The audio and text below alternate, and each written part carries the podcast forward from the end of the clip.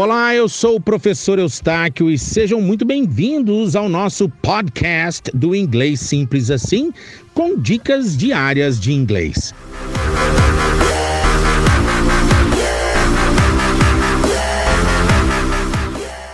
Eu quero falar com você sobre uma pergunta muito comum que os meus alunos, assim que começam a fazer o meu curso, me fazem, Eustáquio, mas será que eu vou conseguir de verdade alcançar fluência em seis meses?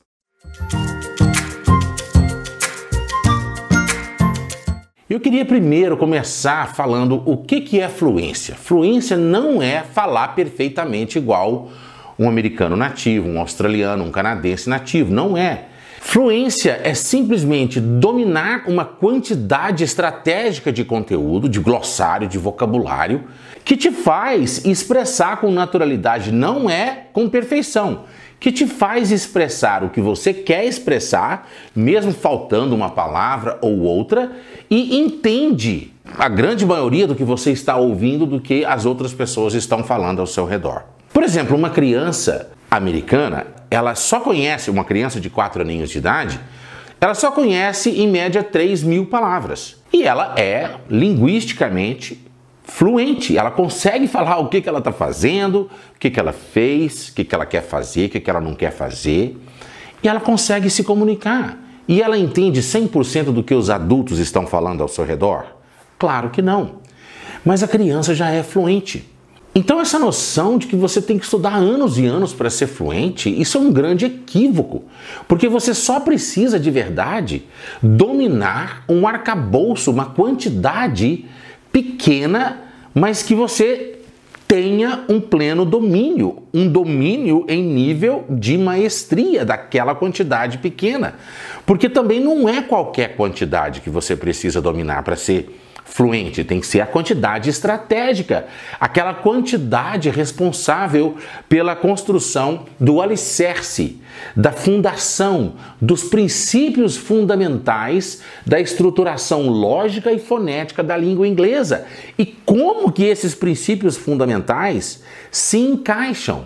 E tudo isso tem a ver com as 3.855 palavras mais usadas da língua inglesa. A fluência da língua inglesa, ela é a instalação de arquivos executáveis. O que, que, são arquivos executáveis? Aqueles arquivos .exe que são as memórias de longo prazo que o seu processador gravou no seu HD mental. Quando você aprende um determinado conhecimento, um determinado conteúdo, a aquele entendimento ele é ainda muito incipiente e ele fica na memória RAM, porque RAM é uma sigla em inglês que quer dizer Random Access Memory, memória de acesso randômico, que é sinônimo de aleatório.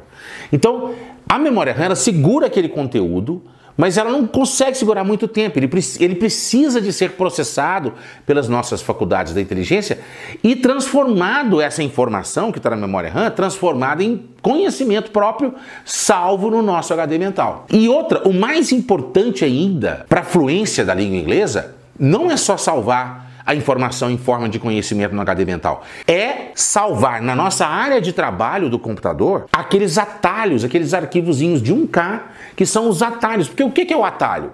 É o endereço dos arquivos .exe, dos arquivos executáveis. Então, quando você compreende uma estrutura lógica e fonética, você está criando memórias de longo prazo, ou seja, a sua inteligência está pegando a informação da memória RAM, processando e transformando em forma de conhecimento. Tudo bem, mas se você não treinar, você não vai salvar esses arquivos da fluência, esses, esses atalhos que você tem que instalar na sua área de trabalho. Quando você clicar nesse atalho, ele sabe exatamente qual é o endereço daquele arquivo executável e ele vai buscar aquele arquivo executável com instantaneidade, com naturalidade, com espontaneidade.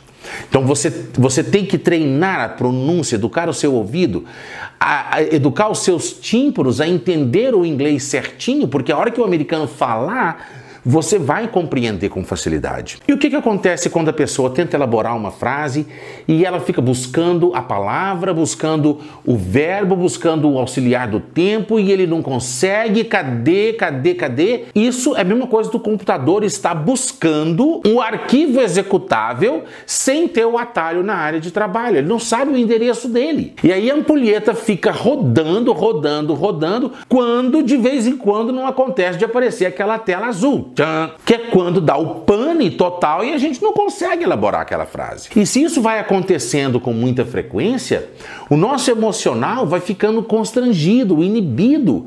E aí cada vez menos eu me predisponho a ousar a me comunicar. E agora eu quero te explicar por que, que você não pode demorar muito tempo para instalar essa matriz cognitiva, essa lógica semântico-estrutural no seu cérebro para você desenvolver a fluência. Porque olha só, quando você aprende um conhecimento que te faz colocar o seu pé esquerdo no terceiro degrau da escada, se você demorar muito para colocar o direito no quarto degrau da escada, aquele conhecimento que está no terceiro degrau, ele se evapora da nossa memória RAM, porque a nossa memória RAM é muito volátil. Aquele conhecimento desaparece. O cérebro entende que aquele conhecimento que você adquiriu ali no terceiro degrau, ele não é relevante, porque você não está fazendo bom uso dele. Você não está pisando nesse conhecimento como se fosse o cimento de um degrau do terceiro degrau para você apoiar nele e levar sua perna direita para colocar no quarto degrau. Se esse próximo passo demora, aquele conhecimento se evapora. Por isso que o seu cérebro ele precisa de um ritmo consistente, de um processo intenso em emoções